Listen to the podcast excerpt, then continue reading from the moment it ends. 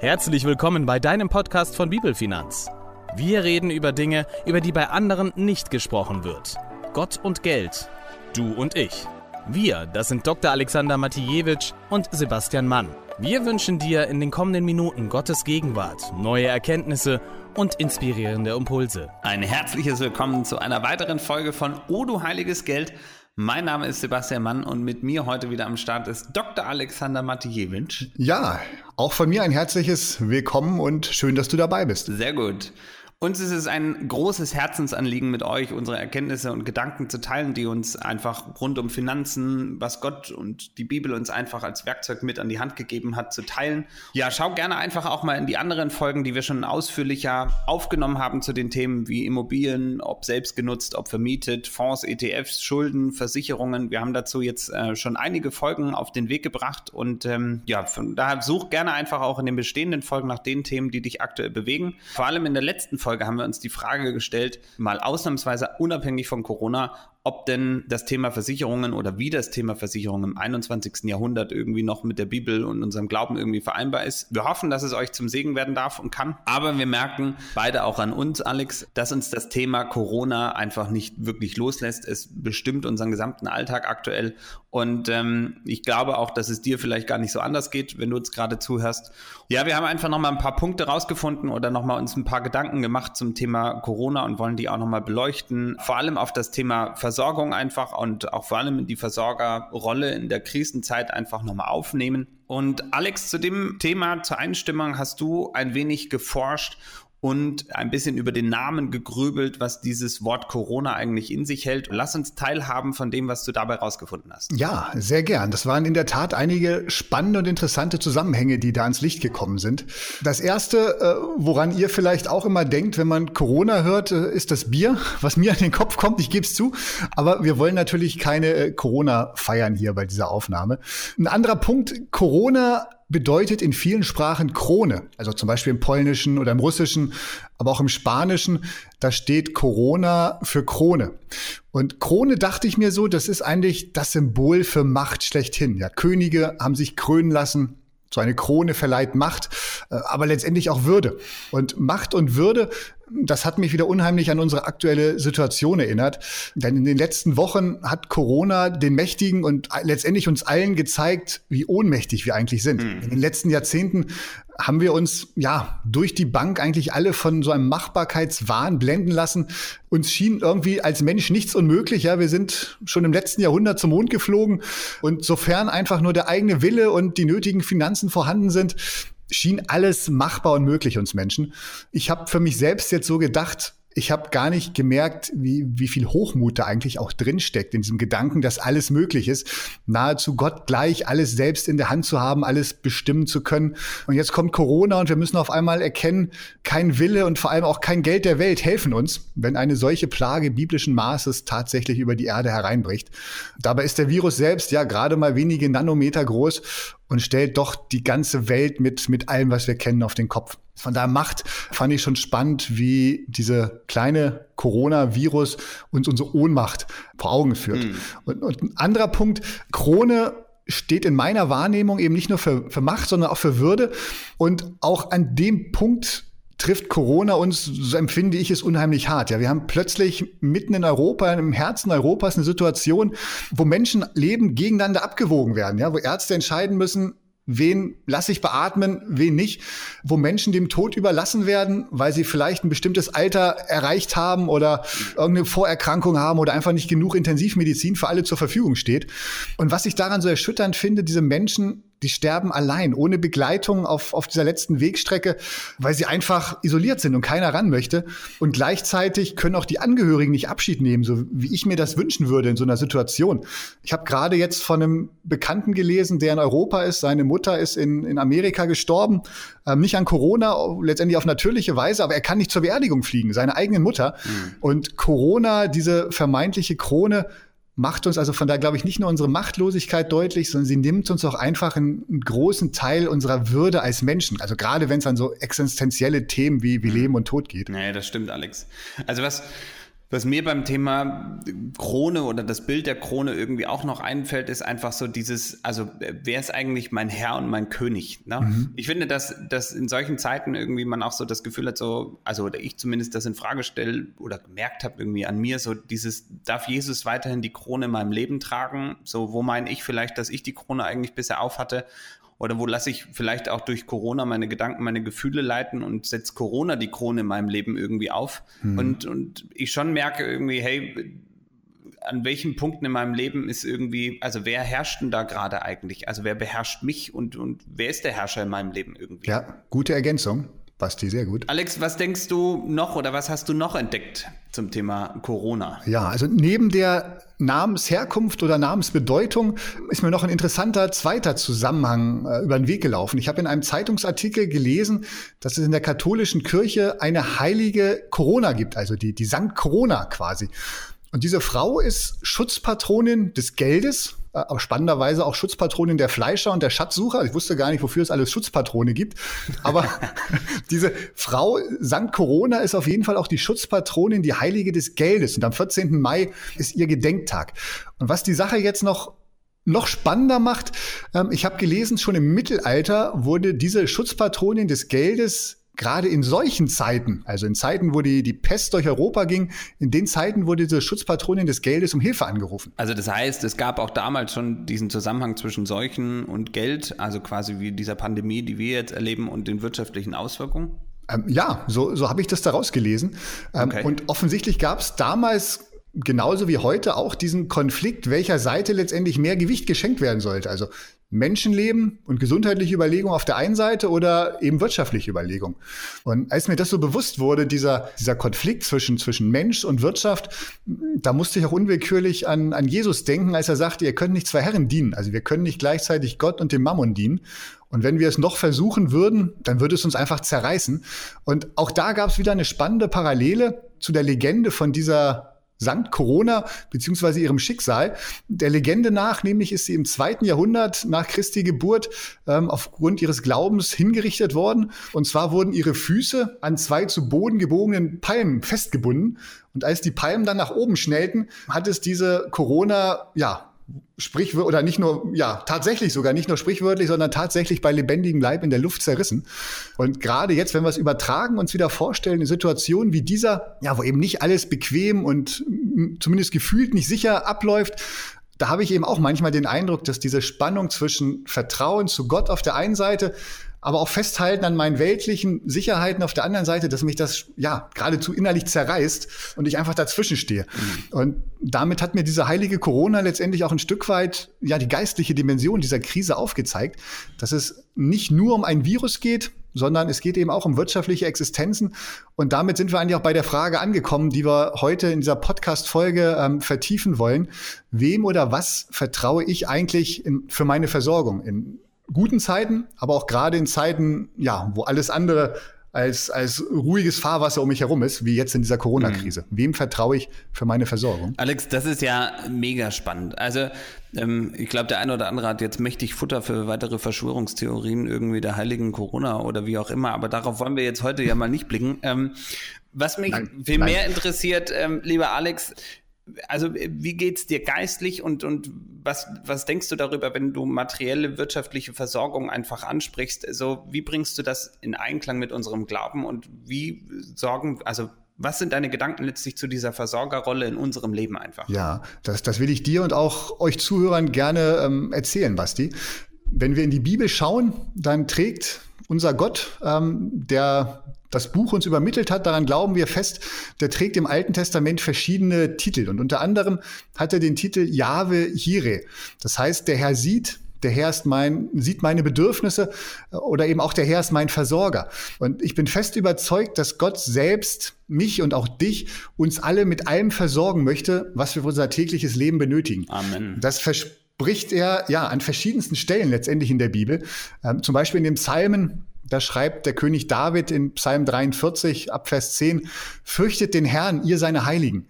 Denn die ihn fürchten, die haben keinen Mangel. Reiche müssen darben und hungern, aber die den Herrn haben und die den Herrn suchen, die haben keinen Mangel an irgendeinem Gut. Oder Paulus greift im Neuen Testament auch diesen Gedanken auf, ähm, zum Beispiel in 2. Corona, äh, 2. Korinther, nicht 2. Corona, Mensch, jetzt ist schon soweit. 2. Korinther 9, Vers 8, da schreibt er, Gott ist mächtig, euch jede Gnade im Überfluss zu spenden, sodass ihr in allem, alle Zeit, alle Genüge habt und überreich seid zu jedem guten Werk.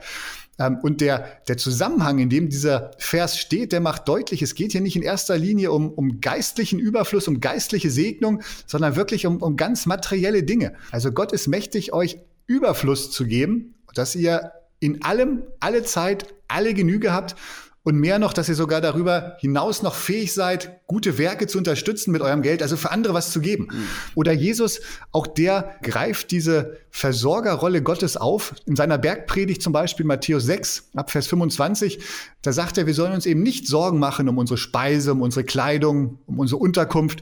Jesus sagt, nach allen Dingen, solchen Dingen streben die Heiden, aber dann sagt er, unser Vater im Himmel, der weiß, was ihr für ein gutes Leben braucht und er möchte euch damit versorgen. Und daher rät Jesus uns dann ähm, in Vers 32, trachtet zuerst nach dem Reich Gottes und nach seiner Gerechtigkeit, dann wird er euch das andere alles hinzufügen, eben das wir fürs Leben brauchen, Speise, Kleidung, Unterkunft, all diese Dinge. Das heißt also, Gott selbst, er höchstpersönlich möchte dein Versorger sein. Und Gott hat dafür einfach unendlich viele Möglichkeiten. Davon bin ich überzeugt und ich, ich nenne das gerne Versorgungskanäle. Das heißt, am Ende des Tages ist zum Beispiel nicht dein Arbeitgeber, der dich versorgt, sondern dein Arbeitgeber ist ein Versorgungskanal in Gottes Hand für dich. Mhm. Ja? Mhm. Oder wenn du vielleicht selbstständig bist, Unternehmer, ähm, so wie Basti und ich, dann sind doch unsere Firmen letztendlich nicht unsere Versorger, sondern auch unsere Firmen sind einfach ein Kanal, den Gott nutzen kann, um uns und dir und vielleicht auch deinen Mitarbeitern Versorgung zukommen zu lassen. Und mhm. was, was ich so unheimlich beruhigend finde an dieser Vorstellung, dass meine Arbeit, meine Firma letztendlich nicht mein Versorger ist. Denn in Zeiten wie dieser Corona-Zeit, da können Arbeitgeber ausfallen, ähm, da können Firmen pleite gehen, aber Gott bleibt trotzdem dein Versorger. Ja, er hat dann einfach nur einen anderen Versorgungskanal für dich, aber er wird dich trotzdem weiter versorgen. Hm, Finde ich mega schön, einfach das jetzt auch von dir nochmal so vor Augen geführt zu bekommen. Und ähm, also ich bin da ja auch mega fest von überzeugt und erlebe das ja auch immer wieder einfach, dass, ähm, dass unser Versorger einfach der gleiche bleibt. Und vielleicht ändert sich gerade und sein Versorgungskanal, so wie du das jetzt auch gerade beschrieben hast. Und mhm. ich liebe es und, und feiere das einfach zutiefst, dass Gott uns dies so zugesagt hat. Und erinnert mich natürlich auch an die Folgen, die wir schon aufgenommen haben zum Thema Gott als Versorger oder Gottes Versorgung und auch das Thema Berufung zum Beispiel. Und das haben wir aufgenommen in einer Zeit, in der es uns allen irgendwie finanziell gut ging, ne? wo die Wirtschaft florierte, wo alles alles äh, rosa-rot irgendwie ist. Ne? Und ich frage mich manchmal, so, warum fällt es uns einfach so schwer, einfach loszulassen und Gott zu vertrauen? Und ich glaube, besonders in solchen Zeiten wie jetzt einfach, wo, wo man merkt irgendwie, dass das menschliche Handeln vielleicht auch eingeschränkt ist, weil wir gerade gar nicht so viel bewegen können, selbst wenn wir die größten Macherunternehmer sind, die wir uns irgendwie nur vorstellen können, so, dann ist halt mit rausgehen auch schon schwierig und ähm, mit Großakquise ist auch kompliziert. Also man merkt einfach, hey, wir, wir sind da vielleicht gerade auch ein bisschen gehemmt. Warum glaubst du oder was, was denkst du irgendwie, warum fällt es uns so schwer, besonders in solchen Zeiten wirklich darauf zu vertrauen, dass Gott unser Versorger ist? Ich habe da einen Gedanken in der Tat. Ich hoffe, es ist eine Antwort. Es kann eine sein. Ich versuche es einfach mal.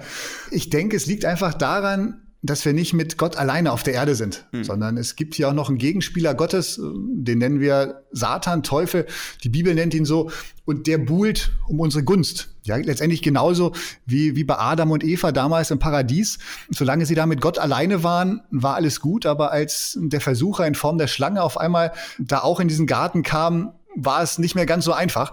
Und ich glaube, wenn es um unsere Versorgung geht, dann kommt Satan eben auch gewaltig mit ins Spiel und er spielt da eine Karte aus, die nennt Jesus den ungerechten Mammon. Und da komme ich wieder auf diese Bibelstelle zu sprechen, die ich am Anfang kurz erwähnt hatte, ähm, wo Jesus sagte, trachte zuerst nach dem Reich Gottes.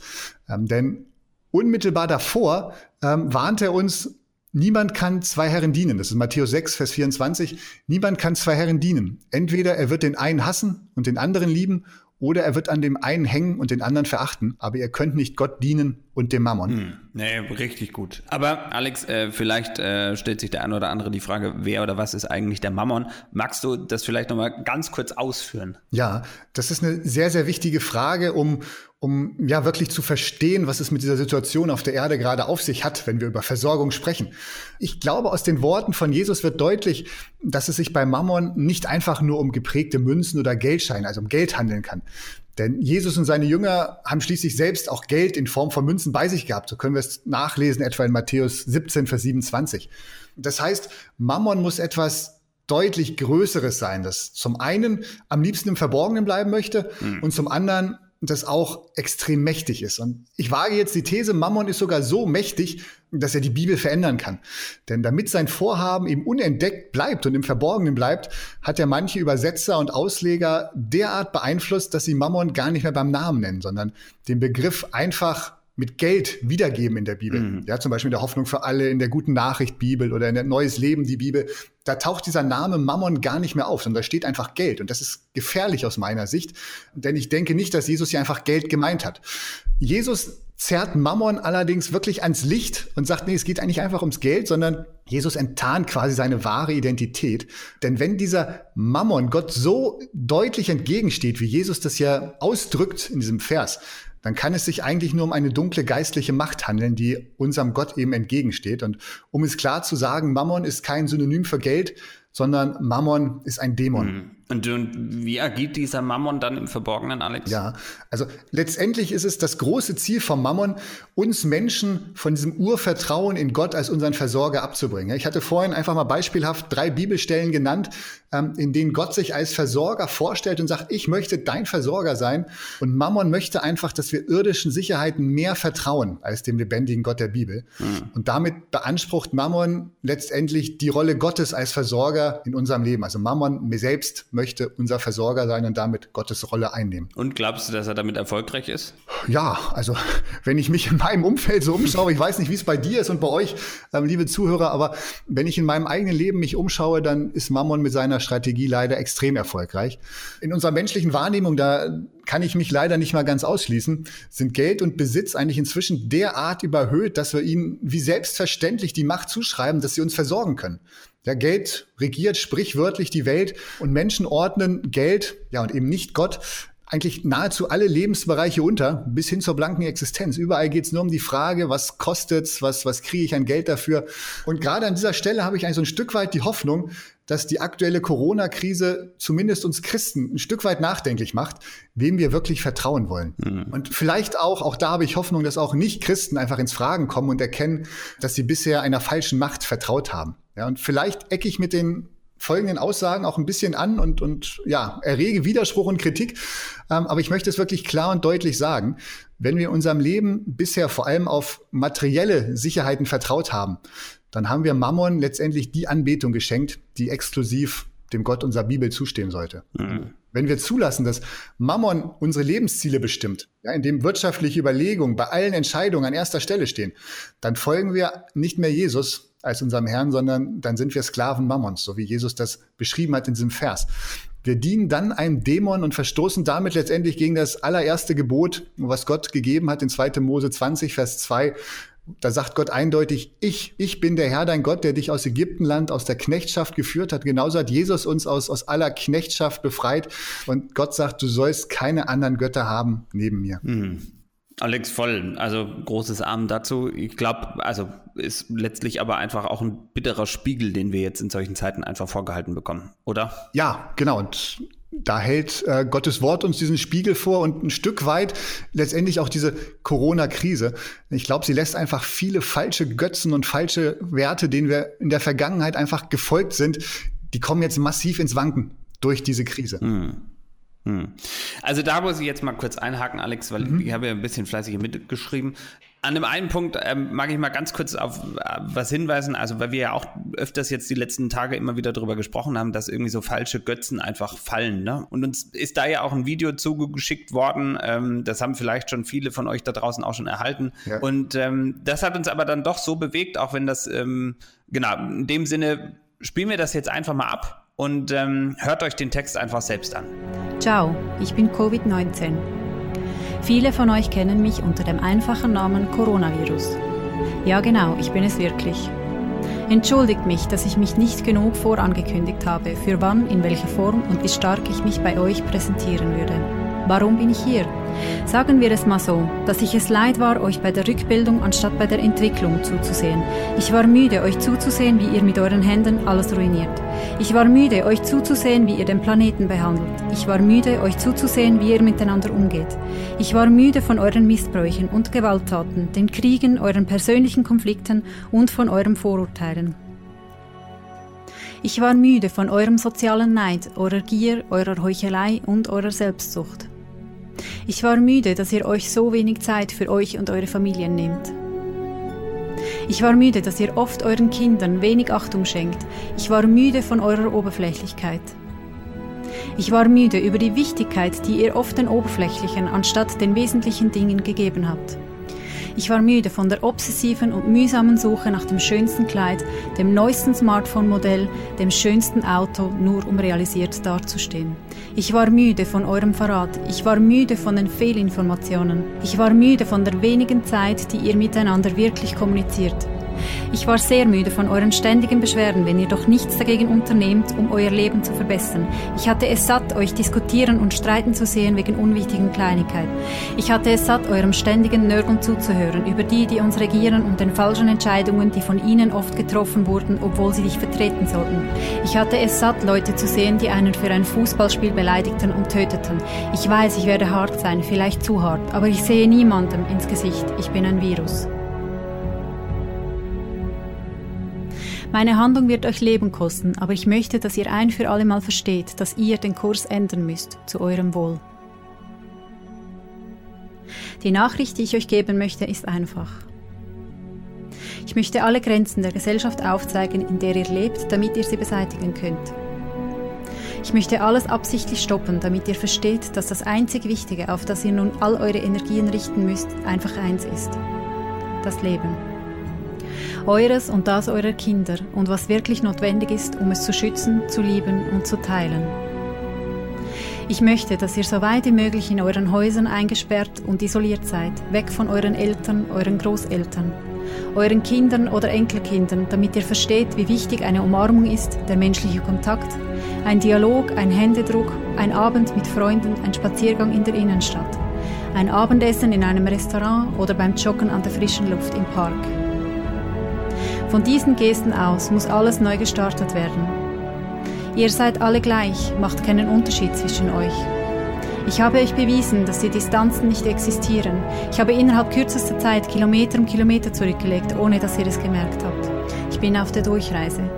Aber das Gefühl der Nähe und Zusammenhalt, das ich erschaffen habe, muss in alle Ewigkeiten anhalten. Lebt euer Leben so einfach wie möglich. Geht, atmet tief durch, tut Gutes. Denn das Gute wird immer mit Interessen zu dir zurückkehren. Genießt die Natur, tut, was ihr wollt, was euch anspricht und schafft euch die Bedingungen, bei denen ihr von nichts abhängig sein müsst. Wenn ihr am Feiern seid, bin ich gerade gegangen. Aber erinnert euch, nicht nur bessere Menschen zu sein, wenn ich anwesend bin. Das Video selbst hat ja keinen christlichen Hintergrund, zumindest konnte ich den nicht erkennen. Ähm, und doch hat es uns beide einfach sehr berührt oder mhm. bewegt einfach, ähm, weil es uns doch irgendwie einen eindrücklichen, also auf eine eindrückliche Art einen Spiegel vorgehalten hat und uns auch falsche Götzen und falsche Motive einfach aufgezeigt hat, denen wir vielleicht auch gefolgt sind. Und ich glaube, dass, also das führt mich echt in Demut ähm, und auch auf die Knie vor Gott. Und ich bitte Gott, mich wirklich von diesem Gift und diesem Hochmut einfach zu befreien. Ähm, von dem du am Anfang gesprochen hast, Alex. Dazu bitte ich auch irgendwie um Vergebung, dass mir in den letzten Jahren viele andere Götzen wichtiger waren als meine Liebe zu Jesus, mhm. als meine Frau, meine Kinder vielleicht, dass ich, also da gibt es vieles irgendwie, was, was mich bewegt. An dem Punkt angekommen ist es mir aber auch nochmal wichtig, dass wir, dass Alex, also weil wir ja auch so klar davon sprechen, dass Gott unser Versorger ist und dass der Mammon uns ja irgendwie auch falsche Götzen vorhält, dass wir, dass wir ja kein Wohlstandsevangelium verbreiten wollen. Mhm. So, ich glaube, dass was ich viel spannender noch finde, ist, dass, guck mal, wir leben in einem der reichsten Länder dieser Welt einfach und wir haben eins der perfektesten Gesundheitssysteme, die man sich nur vorstellen kann. Und was ich da so beschämend finde, ist, dass wir trotzdem Angst bekommen. So, dass wir wirklich teilweise, also guck mal, kaum war Corona da, schon gibt's äh, Milliardenpäckchen ähm, und sicherlich kommen die vielleicht noch nicht bei allen so an, wie es sein sollte, ist mhm. aber auch ein Riesenapparat, dieses Land. Ähm, aber ich glaube, dass in Deutschland ähm, und das erlaube ich mir einfach so zu behaupten, wirklich die Versorgung großartig ist. So, und dass wir mega, mega dankbar sein dürfen. Ähm, und wenn ich vor allem an Menschen denke, die wirkliche Existenzängste haben, wie Flüchtlinge ähm, oder, oder auch Menschen in, in großen Ländern, deren Gesundheitssystem nicht so funktioniert wie bei uns, beispielsweise in Indien, so da, da denke ich mir, da blutet mir wirklich das Herz und da beschämt es mich, dass ich mir so viel Sorgen mache. So, ich glaube, dass unser Herz in solchen Zeiten wirklich herausgefordert ist, diese Sorgen vor unserer eigenen Versorgung wirklich, dass wir das einfach abgeben, dass wir Gott wirklich an diese Versorgerrolle stellen und ihn anerkennen und ihm alle Ehre geben, indem wir vielleicht sogar von dem, was wir haben, etwas abgeben. So, ich glaube, dass wir wirklich das Potenzial haben, in dieser Zeit, in der so viele Menschen sich wirklich Sorgen um ihre Versorgung machen, um ihre Besitztümer machen, dass wir besonders Licht sein dürfen, wenn wir nämlich durch diese klare Versorgungszusage, die wir anerkennen von Gott, dass wir eher deutlich machen durch unser Geben, dass wir, dass wir nicht nur erwarten, dass Gott unser Versorger ist, sondern wirklich bestätigen, dass er Versorger ist. So. Und auch nicht nur erwarten, dass uns gegeben wird. Und es gibt sicherlich genug Menschen da draußen, die, und auch Unternehmer, ne, die wirklich, die wirklich Unterstützung bedürfen. Und das ist auch legitim, dass diese jetzt einfach staatliche Mittel erhalten oder auch vielleicht durch unser Geben wirklich Versorgung erfahren.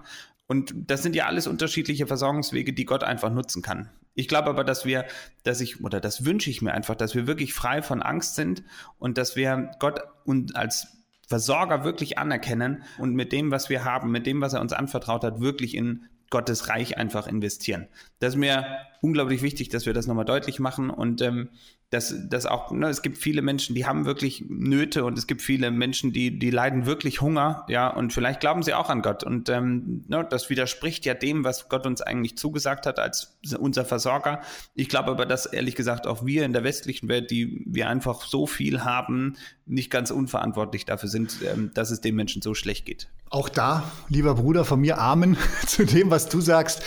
Als ich dieses Video, ihr habt jetzt den Ton nur gehört, aber als ich dieses Video und den Ton äh, abgespielt habe, ja, ging es mir ähnlich wie dir, wie du es eben auch gesagt hast, ähm, wo ich dachte, boah, ja, äh, was habe ich äh, wirklich für, für falsche Prioritäten gesetzt und setze sie immer noch. Und ja, ich glaube, es ist, diese Krise kann uns unheimlich viel Demut lehren, ähm, sich wirklich wieder auf, auf das Wichtige mhm. zu konzentrieren, worauf es ankommt im Leben. Und Andrew Murray, der hat ein Buch über Demut geschrieben. Schon im ersten Kapitel hat mich da ein Zitat so gepackt.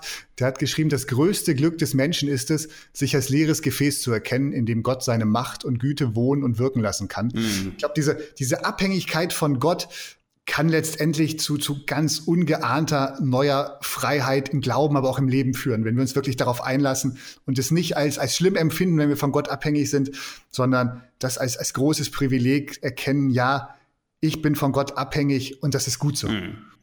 Alex, wir haben jetzt drüber gesprochen und auch versucht, einfach nochmal zu ermutigen, dass wir wirklich alles, was wir haben, alles, was wir besitzen, wirklich an Gott abgeben, dass wir, dass wir wirklich Gott als unseren Versorger akzeptieren, dass wir, wir haben nochmal deutlich gemacht letztlich, dass der Geist des Mammon letztlich in uns wirkt einfach, dass er uns auch wirklich motivieren kann an manchen Stellen und dass er vielleicht in solchen Zeiten wie jetzt besonders deutlich wird, Alex, hast du noch mal zum Abschluss ein paar Tipps einfach, die dir auf dem Herzen liegen, wie wir, wie wir unser Vertrauen in Gott einfach stärken können? Ja, ein lieber Freund hat dazu mir vor ein paar Tagen ein paar Zeilen geschickt, ein Bild aufgegriffen, was ich, ja, was ich total faszinierend finde. Von daher möchte ich das an dieser Stelle gerne noch, noch mal weitergeben. Basti, du weißt ja, dass ich unter anderem auch im zivilen Drohnenbusiness aktiv bin. Yes. Und in, in der Luftfahrt, in der Kommunikation zwischen Pilot und Co-Piloten, da gibt es einen Satz, der unheimlich häufig fällt. Das heißt, you have control. Hm. Und derjenige, der das sagt, der überträgt dem anderen in diesem Moment die volle Autorität, die komplette Kontrolle und auch die ganze Verantwortung über das Flugzeug, über alle Passagiere. You have control. Und ich bin überzeugt, auch Jesus wartet sehnlichst darauf, dass wir genau das tun. Ihm diese volle Kontrolle, die komplette Autorität und die ganze Verantwortung über alle Bereiche unseres Lebens zu geben. Hm. You have control. Und ich möchte dich einfach heute am Abschluss dieser Folge dazu ermutigen und auch herausfordern, vielleicht diesen Satz ganz bewusst zu beten. Also wirklich Jesus über alle Bereiche deines Lebensflugzeugs das Sagen und die Verantwortung zu geben.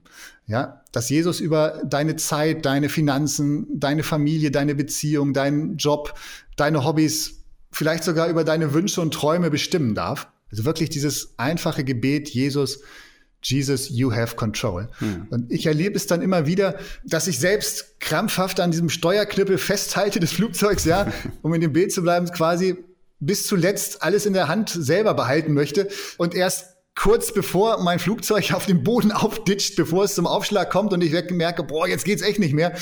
In letzter Sekunde vor dem Absturz bin ich meistens erst bereit, das Steuer über mein Lebensflugzeug wirklich an Jesus zu übergeben. Und das ist ja das, das Verrückte eigentlich auch. Jesus reißt uns das nicht aus der Hand und sagt, nur gib schon her, ich kann das alles viel besser als du, sondern nein, ähm, er wartet mit seinem Eingreifen, bis ich soweit bin und sage, you have control.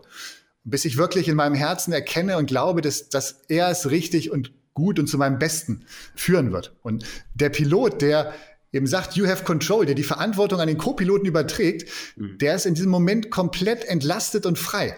Ja, er tut einfach das, was sein Partner ihm sagt. Und wenn er keinen Auftrag kriegt, dann hat er auch Zeit, im Cockpit zu sitzen, zu essen, zu lesen, zu entspannen. Und ja, auch Jesus bietet uns das an, dass wir uns von ihm und seiner Leitung einfach führen lassen und einfach diese Last des Selbstbestimmens, dass wir die abgeben können, ähm, dass wir Zeit haben, das Gute zu genießen, was er uns gibt und, und Jesus einfach machen lassen. Und ich möchte dich ja wirklich da herausfordern und ermutigen, heute damit anzufangen. Denn in der Luftfahrt, da gibt's auch so Routinen und Gewohnheiten für alles, die immer wieder vor jedem Flug durchgeführt werden. Und warum nicht auch aus diesem Gebet vielleicht eine Routine machen und das einfach jeden Morgen aufs Neue sagen, hm. Jesus, you have control. Und das Verrückte dabei ist auch wieder, wenn wir das tun, ja, dann verspreche ich dir, wirst du merken, wie ja, wie, wie befreit sich das auf einmal anfühlt, nicht selbst diesen Druck und die Verantwortung haben zu müssen. Mhm. Und gleichzeitig wirst du erleben, dass Jesus dir auch sein Vertrauen zeigt, indem er manchmal auch sagt, Alex, Basti, you have control. Ja, du hast jetzt meine volle Autorität, du hast meine Macht, äh, meine Kraft und dann dürfen wir spüren, dass wir vollmächtig in seinem Namen unterwegs sein dürfen, in seinem Namen handeln dürfen und einfach in seinem Auftrag hm. fliegen dürfen. Alex, vielen, vielen Dank einfach für dieses Bild und diesen Einblick auch nochmal. Ich glaube, dass wir auch in, in einigen Wochen, Monaten sicherlich über ganz, ganz viele Zeugnisse berichten können, einfach wo, wo Menschen, Unternehmer, Firmen, äh, einzelne Personen, Familien wirklich erlebt haben, wie Gott sie einfach versorgt hat und ähm, ja, wie er diese Zeit einfach auch genutzt hat, um, um uns wieder neu deutlich zu machen, wer hier eigentlich äh, diesen Steuerknüppel im Cockpit wirklich in der Hand hat. Ja. Und da freue ich mich drauf. Ähm, wir kriegen ja jetzt schon einige Infos und Zusendungen schon und das freut mich und ehrt mich einfach riesig. Das ist richtig, richtig toll. An diesem Punkt angekommen, ihr Lieben, wir stehen wenige Tage vor Ostern und ähm, ich glaube, es wird völlig anders sein als all die anderen äh, Osterfeiertage, die wir in den letzten Jahren erlebt haben. Doch eins bleibt einfach Realität. Der Herr ist auferstanden. Und ähm, wenn du dich vielleicht fragst, wie soll ich gerade in diesen Corona-Zeiten daran glauben, dass Gott mich versorgt, dann erinnere dich einfach an Karfreitag und an Ostern.